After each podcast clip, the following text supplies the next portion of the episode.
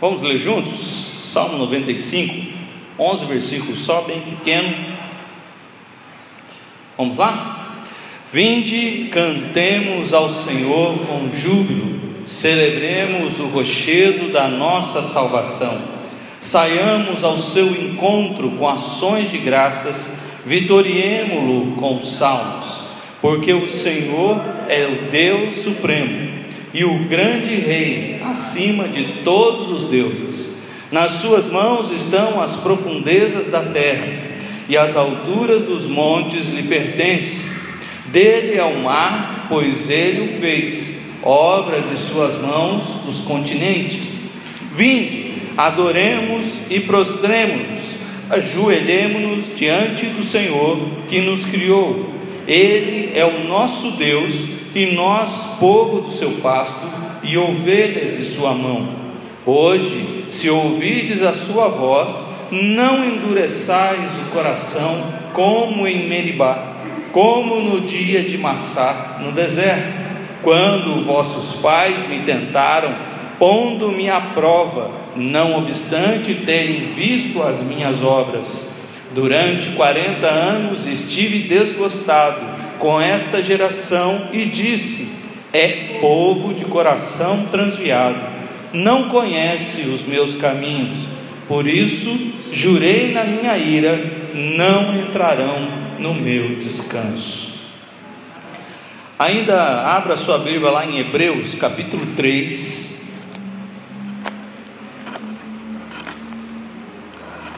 Hebreus 3,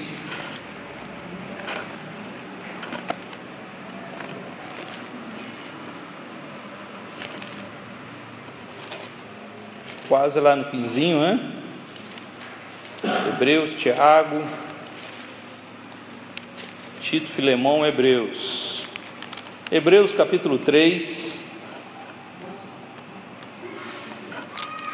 O versículos de 7 a 11 diz assim: Assim, pois, como diz o Espírito Santo, hoje, se ouvides a sua voz, não endureçais o vosso coração, como foi na provocação no dia da tentação no deserto, onde os vossos pais me tentaram, pondo-me à prova, e viram as minhas obras por quarenta anos. Por isso me indignei contra essa geração e disse: Estes sempre erram no coração, eles também não conheceram os meus caminhos. Assim, jurei na minha ira, não entrarão no meu descanso. E ainda o capítulo 4, capítulo 4, ainda de Hebreus.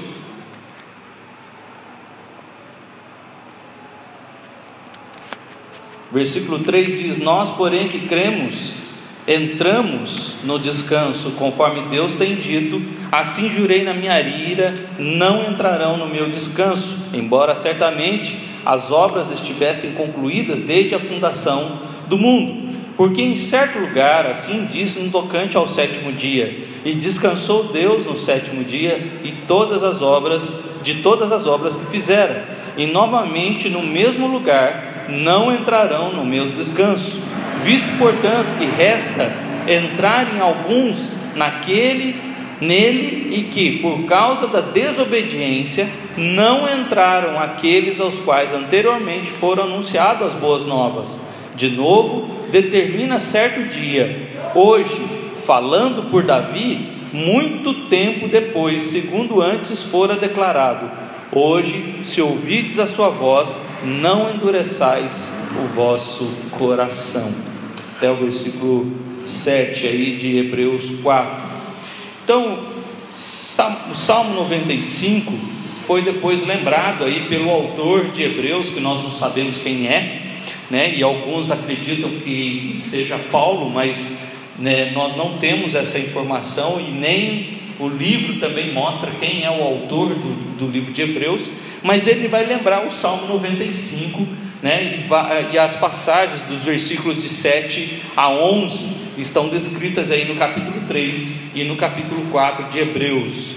E o que, que nós temos aqui então, já que o livro de Hebreus diz que foi Davi quem escreveu, então agora está resolvido o problema de quem é o autor do Salmo 95, já que as próprias Escrituras, né, a própria Bíblia já revela quem é o autor. é, na interpretação de Hebreus, do autor de Hebreus, foi Davi quem escreveu, porém lá no capítulo 3 está escrito lá que o Espírito Santo disse, ou seja, é, as coisas escritas aqui foram escritas por um homem, mas inspiradas pelo Espírito Santo, como toda a Escritura o é, inspirada pelo Espírito Santo. E o que nós temos aqui nesse salmo, então, é um convite ao louvor a Deus, né? Como alguns aí já até o, a, a tradução no português já colocou isso aí para nós, né?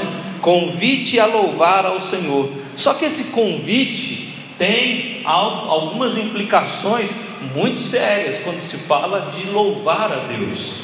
E nós precisamos estar atentos com relação a isso quando nós nos reunimos para adorar ao Senhor nos cultos públicos, porque ele diz aí no versículo 1: vinde, e depois no versículo 6: vinde. Então é uma chamada, é um convite, é uma convocação para vir adorar a Deus. E aqui no versículo 1 ele diz: três ou quatro é, situações ou ações que nós deveremos realizar ao vir para adorar a Deus. Primeiro, cantemos ao Senhor com júbilo. Ao estar na adoração, ao estar no momento de culto, ao estar no momento de adoração a Deus, nós devemos cantar sempre com júbilo. E se vocês não sabem ainda, eu já disse isso aqui em outro salmo. Você não lembra, júbilo, para você ter uma ideia do que é júbilo, júbilo não é só uma alegria, não é só aquela é, satisfação de poder estar é, adorando a Deus e cantando louvores a Ele. Mas júbilo, ele é muito mais intenso e muito mais forte do que a gente imagina, do que só uma simples alegria. Nossa, que bom estar aqui, que bom que meus irmãos estão aqui, que bom. É aquele negócio bem suave. Não, quando ele traz, toda vez que aparece júbilo na Bíblia, a ideia de júbilo é de uma força muito grande de alegria. Para você ter uma ideia do que é júbilo, vai no estádio de futebol e veja quando um time faz um gol, como que fica a torcida. Aquilo é júbilo. Aquilo é na sua essência um júbilo. A palavra júbilo. Quando o time preferido seu faz o gol e todo mundo fica sentado lá e gol. É assim, mano? né? Lógico que não. Todo mundo dá um pulo no campo e diz gol. É, com toda a força, usa o corpo inteiro para falar e que, que, está vibrando com, aquela, com aquilo que ele viu o time fazer. Júbilo é isso, essa intensidade de louvar a Deus. E ele convoca então para cantar com júbilo. Ele diz também na, na segunda ação: celebremos o rochedo da nossa salvação. Por que, você tem que ter júbilo? Porque o culto a Deus, a chamada para o culto, ela tem que ser uma celebração. Não é só uma, um culto ritual a um Deus que a gente não vê, né? a uma, um ritual religioso, mas algo que é, provoca celebração na nossa vida. Aonde que a gente vê, por exemplo, para a gente entender a ideia de celebração? Quando você vai numa festa de aniversário, ali há uma celebração por alguém que está completando mais um ano de vida.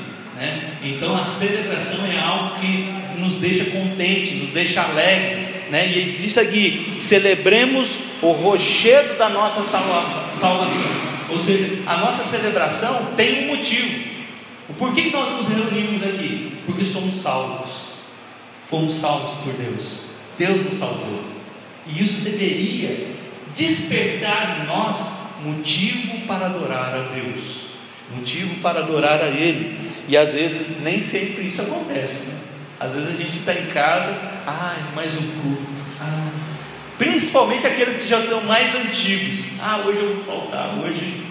Né? E essas decisões de, né, de não ir e cultuar a Deus e não se ajuntar, porque aqui o vinde é uma proclamação pública, aonde está reunindo todo mundo, ou seja, esse negócio de adorar a Deus em casa, ela existe, mas é, o Salmo 95 é o culto público de todo mundo reunido, ou seja, eu tenho que fazer meu culto em casa, o culto doméstico, né, mas o culto público ele é muito importante na Bíblia. Ele é essencial e ele é ordenado.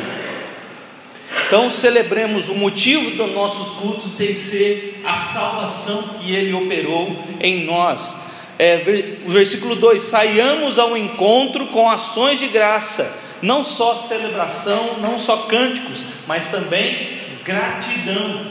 Esse sair aí, saiamos ao encontro, a, a ideia aqui do saiamos é, é, é venha para estar junto comigo e juntos vamos nos reunir. Né? Então saia da onde você está e se reúna comigo. Né? Se ajunte com uma ideia de comunhão, com o propósito de quê? De gratidão. Quando ele diz aí, com ações de graça. Né? A ação de graça aí é dar graças a Deus ou agradecer a Ele por tudo que Ele tem feito. E o que Ele tem feito de mais precioso para nós? O que o, capítulo, o versículo 1 já disse: a salvação. A salvação. É, porque muitos podem pensar assim: ah, eu não tenho, não tenho nenhum motivo para agradecer, na minha vida vai tudo mal. Vai tudo mal, está tá dando tudo errado, eu não consigo nada na minha vida, mas ele não está falando nada de situações é, da vida, ele está falando da, da salvação que ele operou em nós. Ou seja, isso deveria fazer a gente sair de casa e nos reunir para agradecer a Ele pelas bênçãos que Ele tem concedido a cada um de nós. E o último, no versículo 2: vitoriemo-lo com salmos. Ah, aqui a ideia é de uma guerra que já foi vencida e que o povo está reunido agora é, cantando vitórias àquele que venceu. E não fomos nós, não é o povo que venceu. Eles reconheciam que toda a graça e todo o poder e a vitória do povo era vinda da parte de Deus. Ou seja, Deus deu condições para vencer. Sabe aquele, você passou o dia inteiro trabalhando, fazendo um monte de coisa, aí você chega em casa e fala, graças a Deus que eu cheguei em casa. É mais ou menos isso que está acontecendo aqui. Né? Passou-se a batalha, passou-se a guerra, passou-se as lutas, e agora eu cheguei são e salvo, nada me aconteceu de mal.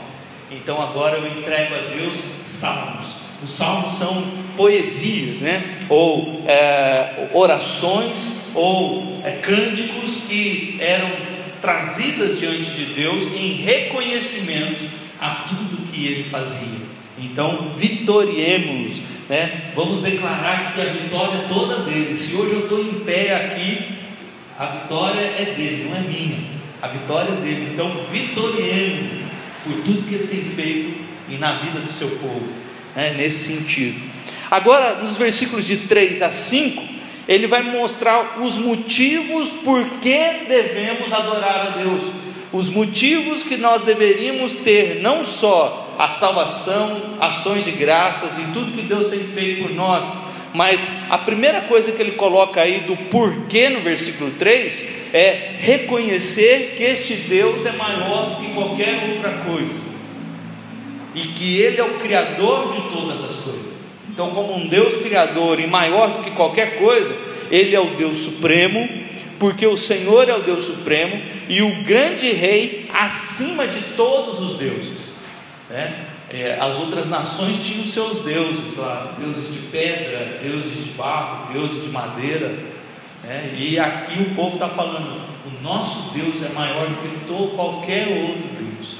Se a gente for na Índia, a Índia tem mais de 11 mil deuses. Na Índia, tem um Deus para cada coisa lá, qualquer coisa vira Deus lá.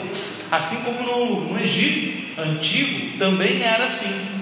Tinha mil deuses no Egito antigo, na época ah, de Moisés. Né? Então o Egito era uma nação idólatra, assim como a Índia é hoje. Né? Uma nação totalmente idólatra, que tudo vira um Deus.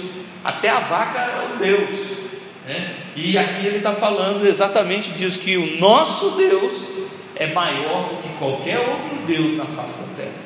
Né? Por isso ele diz aí, acima de todos os deuses, e deuses esses que não são. Outros textos vão falar para nós que esses deuses que eles acham que é alguma coisa, na verdade não são nada, porque eles não fazem o que Deus fez. E o que, que Deus fez que merece a nossa adoração? Versículo 4 e 5: Nas suas mãos estão as profundezas da terra e as alturas dos montes lhe pertencem. Olha que ele vai de um extremo ao outro para mostrar a grandiosidade desse Deus que merece ser adorado. Ele vai da profundeza da terra, pensa no lugar mais fundo que a gente possa imaginar. Na profundeza de, de sei lá, de um abismo, de, um, de uma de uma, sei lá, uma gruta, de uma caverna, aonde a gente possa ir no lugar mais fundo que a terra existe. E o lugar mais alto que existe, que se não me engano é o Monte Everest, é isso, Júlio? Que é o monte mais alto? É, o Monte Everest, e ele diz aí, e as alturas dos montes lhe pertencem, ou seja, no mais profundo da terra e no mais alto da terra, criação de Deus, obra de Deus.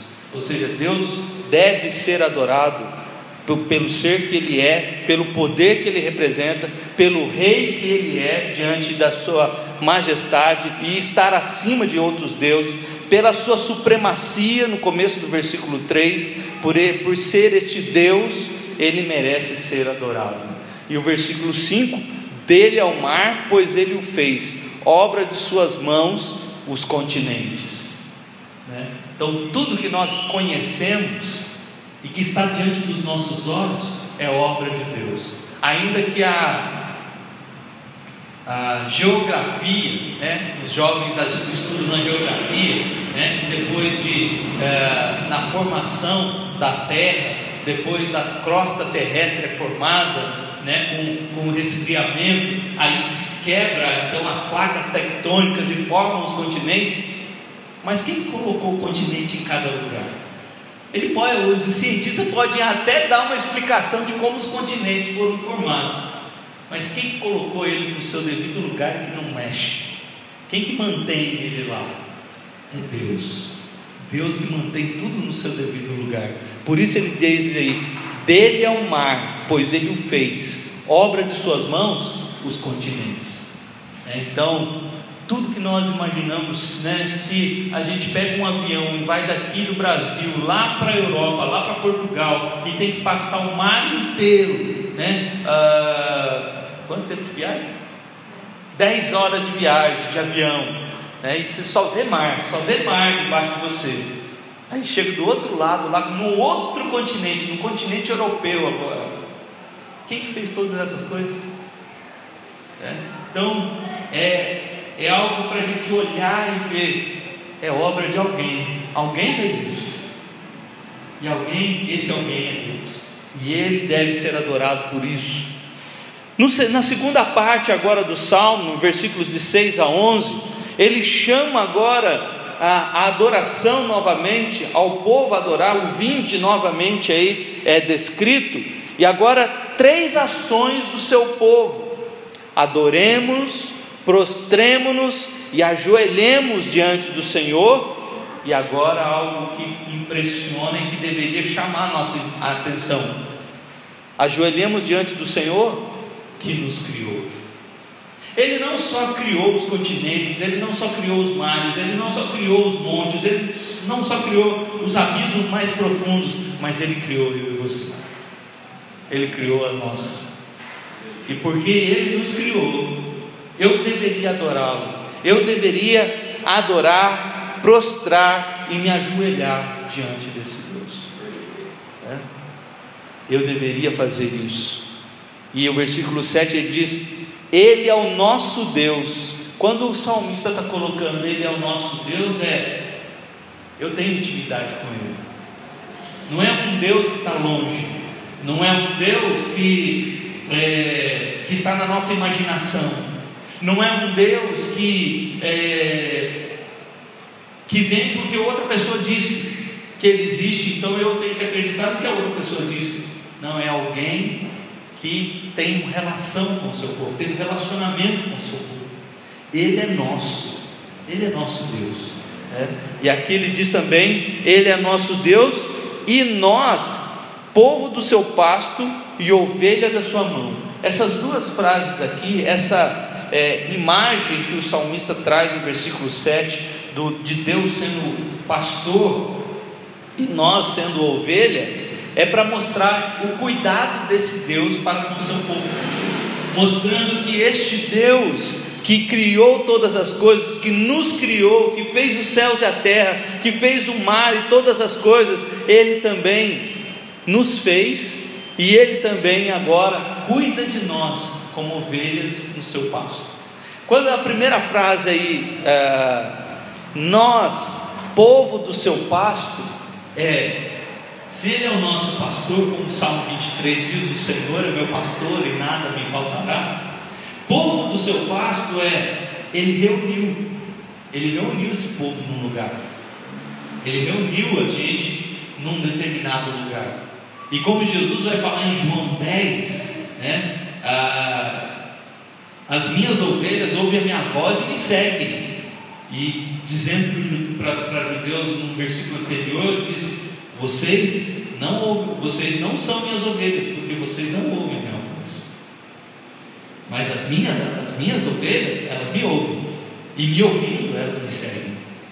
E aqui ele está colocando a mesma ideia, porque no versículo 7 ele vai falar sobre essa questão de voz, porque era a ferramenta que mais o pastor fazia, tanto no Antigo Testamento como no tempo de Jesus. A ideia do pastor era igualzinha que nós vemos hoje lá no Oriente Médio, aonde o pastor usa a voz para chamar as suas ovelhas, e elas vão. E se vir uma outra pessoa com uma voz diferente, o timbre é diferente, o tom é diferente, a, a ovelha não vai. A ovelha não vai. É impressionante. Mas quando chega ao pastor que as ovelhas conhecem, a voz que, que elas já estão acostumadas, ele só dá um, um grito lá, uma subida e ela vem tranquilo, não precisa ir lá com cajado, não, ela vem pertinho dele. Tanto é que quando o pastor está ficando velho e ele, e ele percebe que está na hora de aposentar ou está na hora de parar, ele sempre coloca um rapaz, um menino, para começar a acompanhá-lo. É, as ovelhas começarem a acostumar com a voz deste menino, até que ele cresce. Se o homem vier, se o pastor antigo vier a falecer, este menino agora as ovelhas estão acostumadas com a voz dele. Então é algo impressionante que acontece nessa relação do pastor com a ovelha. Mas algo que também nos chama a atenção aqui, na, no povo do seu pasto, quando ele fala que povo do seu pasto é, ele sempre supre as necessidades do seu povo. Assim como a ovelha tinha o pasto para se alimentar, o seu povo nunca faltava nada. E ele já já vai falar sobre isso no que ele vai trazer de lembranças para o povo, de coisas que aconteceram com o povo no deserto quando eles saíram do Egito. Ele vai lembrar disso no Salmo. E tá, agora, antes de entrar nessa ideia, mostrando para aqueles que estão reunidos, aqueles que ele chamou vinte, mostrando Deus é o nosso pastor e tem sempre cuidado de nós. Nada tem nos faltado. Nada tem nos faltado. E ele diz na, na segunda, fa, na, na segunda frase: povo do seu pasto e ovelha de sua mão.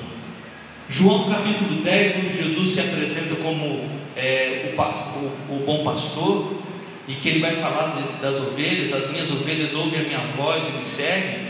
É, no versículo, se não me engano, versículo 28 diz: E elas estão nas minhas mãos, e ninguém arrebatará das minhas mãos. Né? E aqui ele diz: e as ovelhas e ovelhas de sua mão. A ideia do pasto é de suprimento. Deus supre as nossas necessidades. E a ideia de a ovelha estar na sua mão é proteção. Que Deus cuida e não deixa que nada aconteça. Não deixa que o inimigo, ou, ou o lobo, ou os chacais venham e arrebate a, a ovelha e, e levem a ovelha embora. Então, as ovelhas de Deus estão guardadas, estão protegidas, estão seguras, porque estão na mão de Deus. E na mão de Deus ninguém tira, nem o diabo pode tirar uma ovelha da mão de Deus.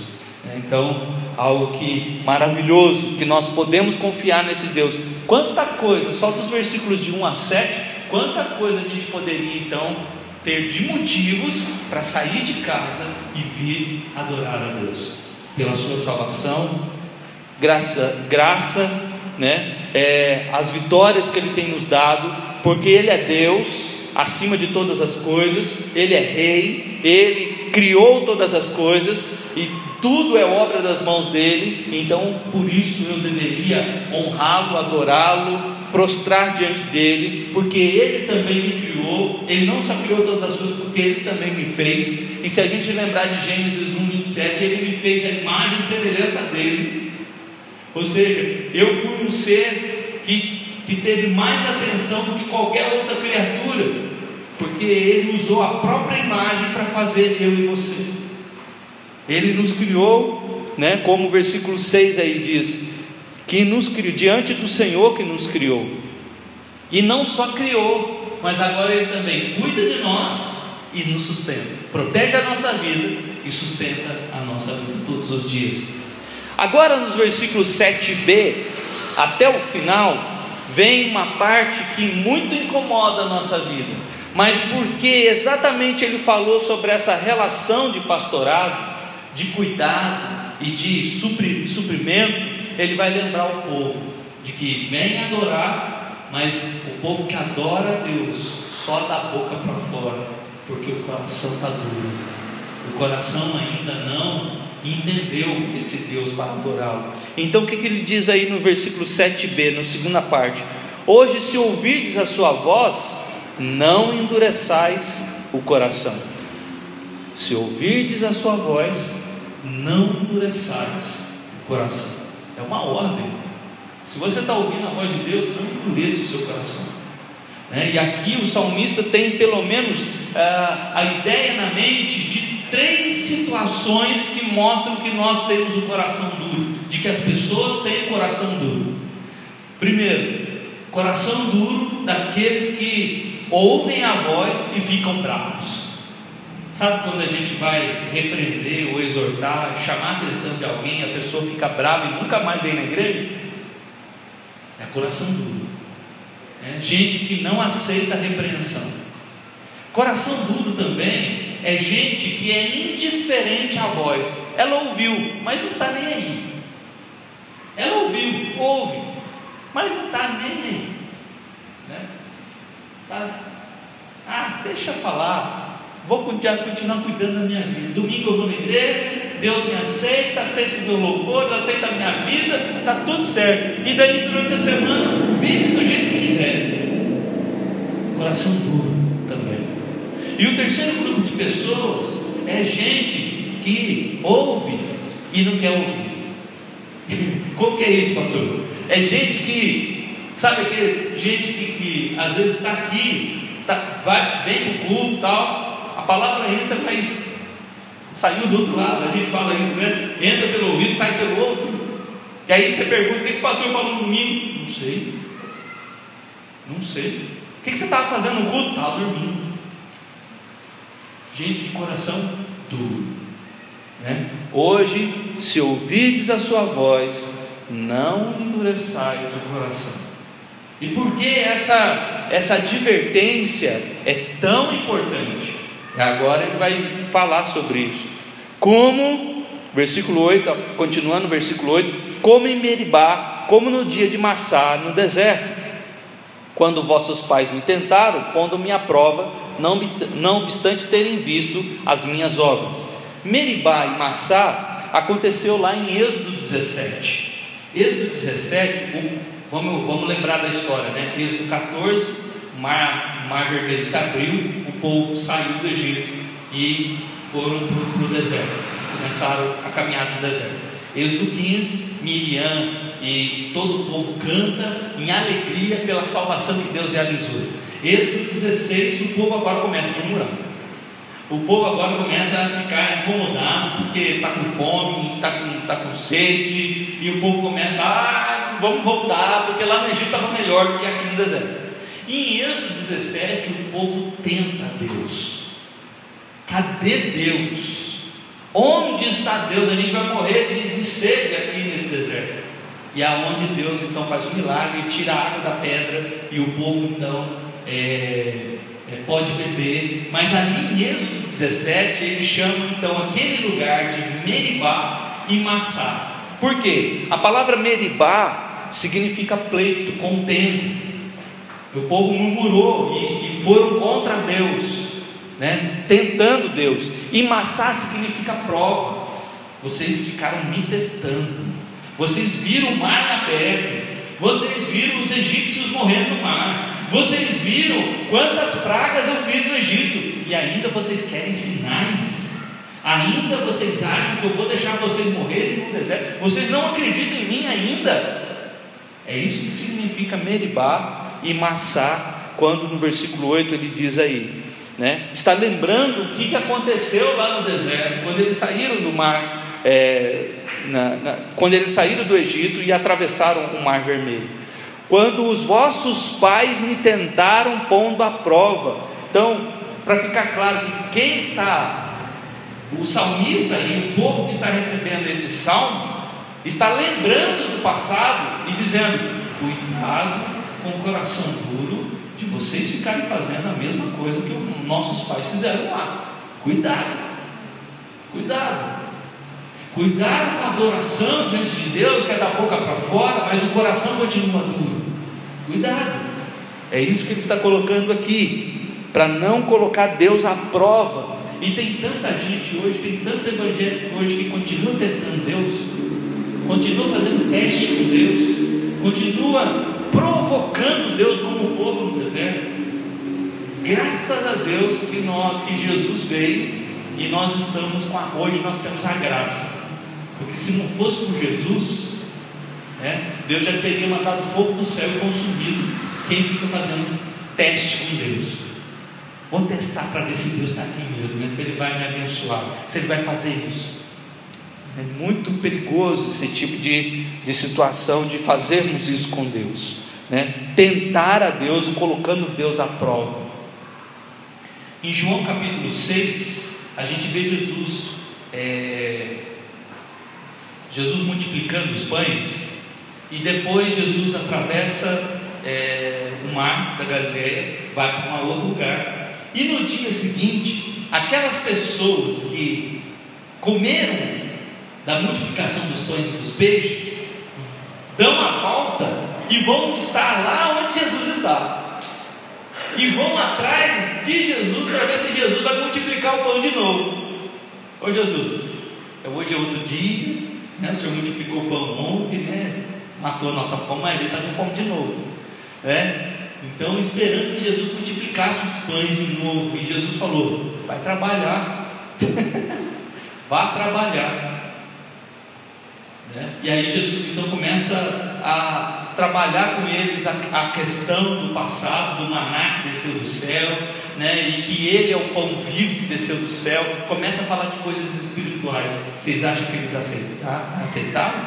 Termina o capítulo 6 dizendo lá que eles foram tudo embora dizendo tudo esse discurso de Jesus, porque eles estavam a fim de encher a barriga e não de Jesus de fato. Hã? Encher a barriga e não fazer nada. Exatamente. Só viver às custas de Jesus. Né? E Jesus está muito bravo com eles lá por causa disso. Né? E diz até para os discípulos.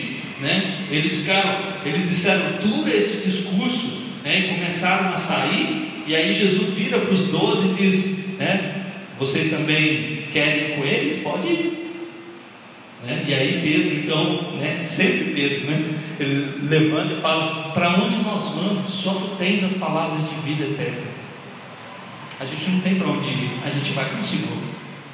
Pedro entendeu, né? e os discípulos entenderam e continuaram com Jesus. Mas muita gente ali no capítulo 6 de João foi embora. Muito discípulo largou Jesus né, ali naquele texto. Triste, triste.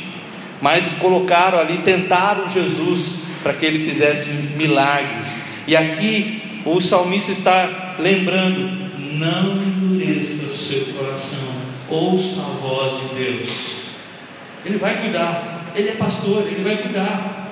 Não desconfie de Deus, ele vai cuidar. Ele vai cuidar. Não tente ele, como os, os pais fizeram lá no deserto. Durante 40 anos, versículo 10, estive desgostado com essa geração e disse: É povo de coração transviado, não conhece os meus caminhos. Ele fala aí para não endurecer o coração, e agora no versículo 10, lembrando daquele momento que os pais erraram ali no deserto, né, da descendência antiga, ele diz que 40 anos no deserto ele teve que lutar com o povo, porque estive desgostado aí no hebraico é, é, é falar, é como se Deus estivesse falando, durante 40 anos lutei com essa geração. Deus lutou com esse povo e esse povo morreu no deserto. O povo de coração duro, que não quis ouvir a voz de Deus, morreu. E Deus tinha prometido a terra, a, a terra de Canaã para eles, mas quando eles estavam na porta da terra de Canaã, foi a minha devocional hoje de manhã também, Números capítulo 13. É, eles estavam lá ponto, os espias viram a terra, uma terra maravilhosa, uma terra de, que mana leite e mel, uma terra gloriosa que Deus prometeu dar para eles. Só que os dez espias falaram: Ah, não, lá tem gigantes. Ah, não, a gente não vai dar conta não. E ficaram com medo, quando deveriam confiar em Deus, porque Deus já tinha prometido dar para eles. Só que eles não quiseram. E ele, então, ele está lembrando daquele, daquele episódio de que 40 anos depois daquele momento, Deus então dá uma dura naquele povo, dizendo: por causa da, da incredulidade de vocês, vocês vão morrer agora no deserto. A outra geração, os filhos de vocês vão entrar, mas vocês não. E toda aquela geração, durante 40 anos, morreu no deserto. Foram morrendo um por um durante os 40 anos. E Deus lutou. A, a ideia aí do estive desgostado do versículo 10 é: Deus lutou contra este povo que era incrédulo e que não ouviu a sua voz. Era um povo de coração transviado. Pensa, 40 anos no deserto. E Deus já tinha dado as leis. Deus já tinha dado as leis para Moisés lá em Êxodo. Deus já tinha dado o tabernáculo. Durante 40 anos, eles estavam fazendo cultos a Deus no deserto, e nenhum daqueles cultos valeu de nada, porque era um povo de coração transviado, um povo de coração duro, que estava fazendo cultos e cultos durante 40 anos da vida deles e que morreram e não viram a terra. Triste, né? Que, que horrível. E aí, a, a promessa, né, o juramento de Deus, né, de uma forma triste e que aconteceu de fato, né, no versículo 11: Por isso jurei na minha ira, não entrarão no meu descanso. A ideia do descanso é: não vão entrar na minha terra não vão entrar na minha terra. Quando Hebreus 3, capítulo 3 e capítulo 4 fala do descanso, está falando do céu. Né? Não entrarão no céu. Ou seja, povo de coração duro, povo de coração transviado, povo que passa a vida inteira e não dá ouvidos a Deus, vai viver uma religiosidade, vai viver dia após dia, vai chegar o dia de Cristo voltar e não vai entrar no céu. Já pensou? É triste demais você pensar que você entregou sua vida inteira, 30, 40, 50 anos na presença de Deus. Aí chega no dia de entrar no céu, você não entra. Você não entra. Aí você vai para o inferno juntamente com todo mundo. Que coisa horrível. E ele está falando exatamente disso, para que o povo venha adorá-lo, mas venha adorá-lo de coração com o coração aberto, com o coração é, pronto para fazer isso. E é isso que, tem, que estava acontecendo ali naquele momento em que o salmista estava trazendo este salmo, onde ele não queria que aqueles que estivessem vindo para o culto fizessem a mesma coisa que o povo fez no passado. Passar 40 anos vivendo, cultuando a Deus, sacrificando bodes, carneiros, touros, e não valeu de nada. Morreu no deserto. Sabe aquele negócio de, que o povo fala, ditado popular, né? Nadou, nadou, nadou e morreu na praia. Exatamente. É disso que ele está falando. Não caia, não seja esse tipo de pessoa. Não seja esse tipo de adorador que vem adorar a Deus, mas não dá ouvidos a Deus. Não vem adorar, vem adorar a Deus, mas está com o coração duro, um coração duro é um coração indiferente, é um coração que não reconhece quem Deus é, é um coração que só quer bênção, que só quer bênção, que só quer bênção, mas que não confia que Deus está cuidando. É um coração que não entende Deus como pastor da sua vida. É um coração que não entende Deus como o rei que é acima dos outros deuses. Então agora ele busca. Gente, é até estranho dizer, mas tem, tem evangelho que sai do culto de domingo e na segunda-feira vai ver o horóscopo. Que sai do culto no domingo e que, e que vai, é, é, vai buscar a Deus em outras coisas. E ainda tem a cara de pau de dizer assim: Nossa, eu tenho que me, me garantir de todos os lados.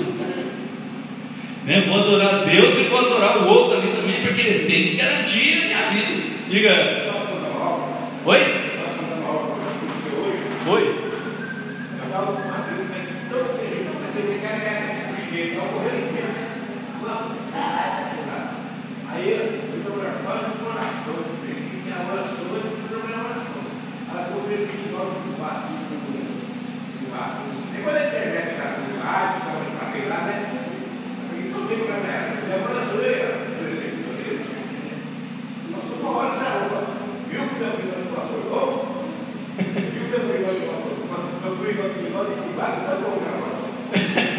Né? É, foi que né? Exatamente. Exatamente. A gente vê essa, é, é, essas situações na Bíblia e às vezes as pessoas colocando a fé ou colocando que é aquilo que resolveu o problema, quando na verdade foi Deus que resolveu o problema. A gente vê, por exemplo, isso lá quando. Ah, Raquel quer muito engravidar. E ela pede as mandrágoras da, da, da, é, do, do, do, filho da, do, do, sobrinho, né?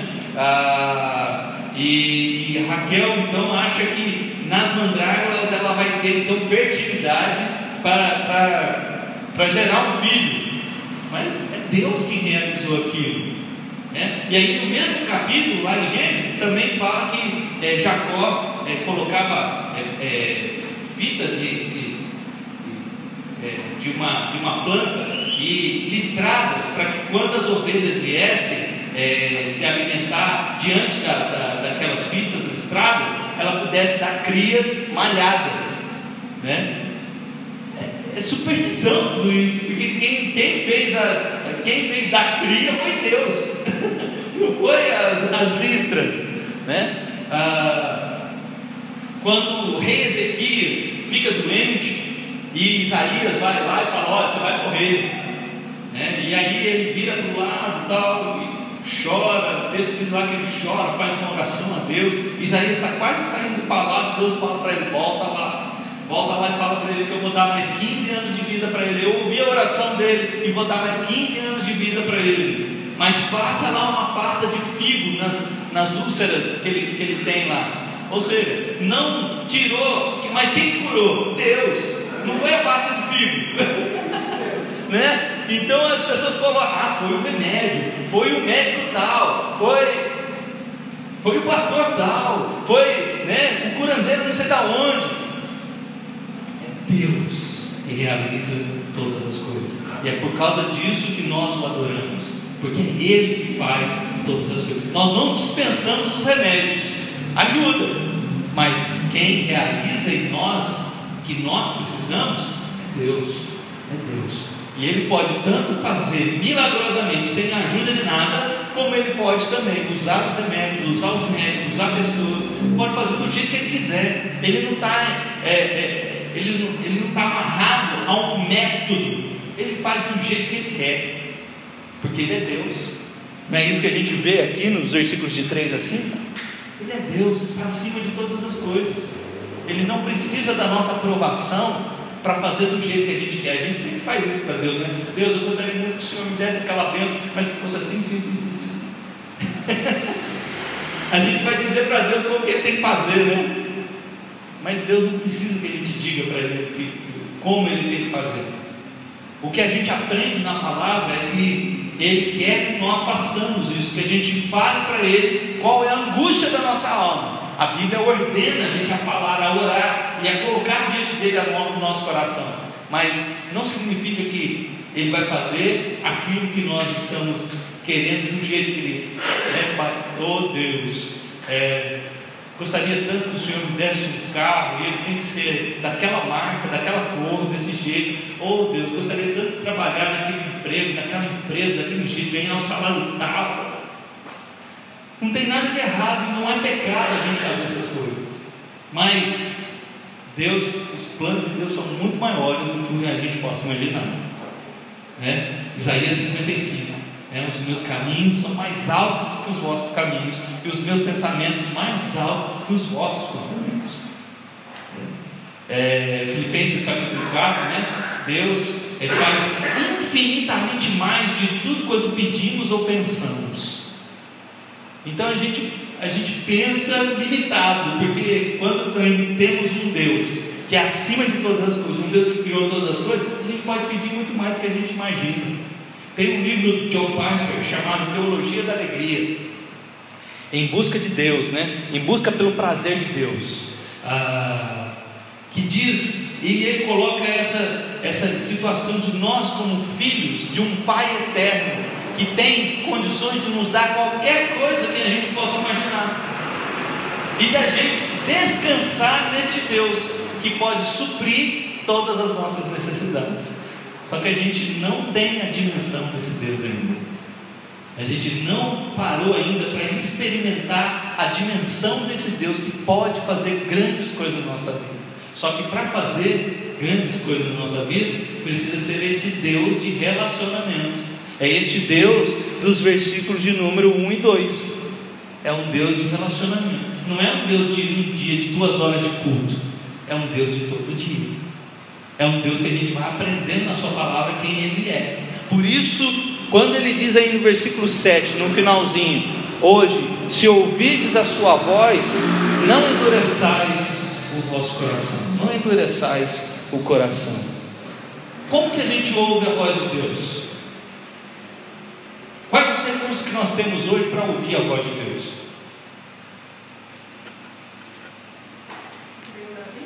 Isso, Exatamente, lendo a Bíblia. É ler a Bíblia que a gente vai ouvir a voz de Deus. É o primeiro recurso que a gente tem. Aí ele pode falar com pessoas? Pode. Ele pode usar alguém para falar com a gente? Pode. Ele pode falar com a gente em, em sonhos, né? pessoalmente? Pode. Ele é Deus, ele fala do jeito que ele quiser com a gente. Mas o primeiro recurso que ele deu para nós, em nossas mãos, é a palavra pela palavra, lendo a palavra, nós vamos ouvir Deus falando. Nós temos esse recurso nas nossas mãos, dentro da nossa casa. E às vezes a gente faz pouco caso da Bíblia. Às vezes a gente deixa ela de lado, às vezes a gente vai ler só quando dá tempo, quando na verdade deveria ser o contrário. A minha prioridade deveria ser para a voz de Deus, para saber como é que vai ser, o que, que eu tenho que fazer durante o dia. Né? É, então, o ouvir a voz de Deus, é, nós já temos aqui, tanto é que quando nós estudamos, é, né, alguns irmãos que gostam de estudar, né, em teologia, a gente fala que a, a Bíblia ela é a revelação especial de Deus. É a, é a revelação especial de Deus. A primeira revelação de Deus é nas coisas criadas, né, que é a, revela, a gente chama de revelação natural.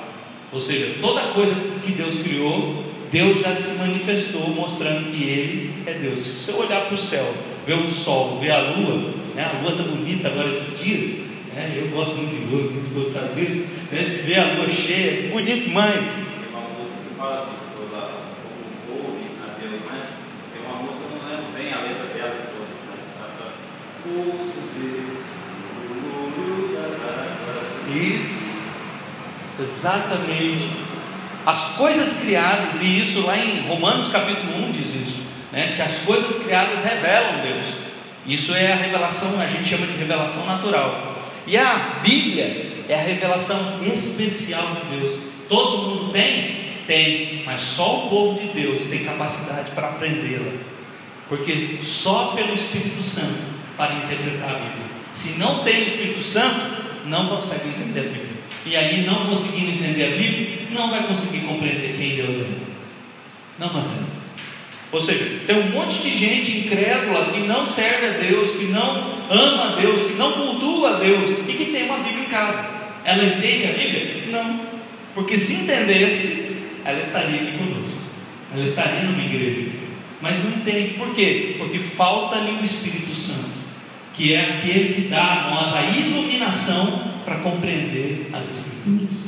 E compreendendo as Escrituras, nós descobrimos quem é esse Deus. Agora, quando não tem, vai ler, vai ler, vai ler, não vai entender nada. Não vai entender, porque falta o Espírito Santo, aquele que ilumina a nossa mente para compreender. Né? Então, é assim que Deus age em nossas vidas através da Sua voz, que é ouvida lendo. Nós ouvimos a voz de Deus lendo a Sua palavra.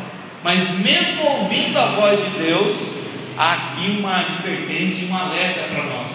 Não endureça seu coração ao ouvir a voz de Deus.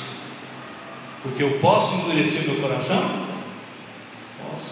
Posso ficar indiferente? Posso ouvir e não dar nenhuma atenção? Posso ouvir e ficar raivoso e não querer mais saber disso? Né? O homem é assim. O pecado faz isso em nós endurece o nosso coração.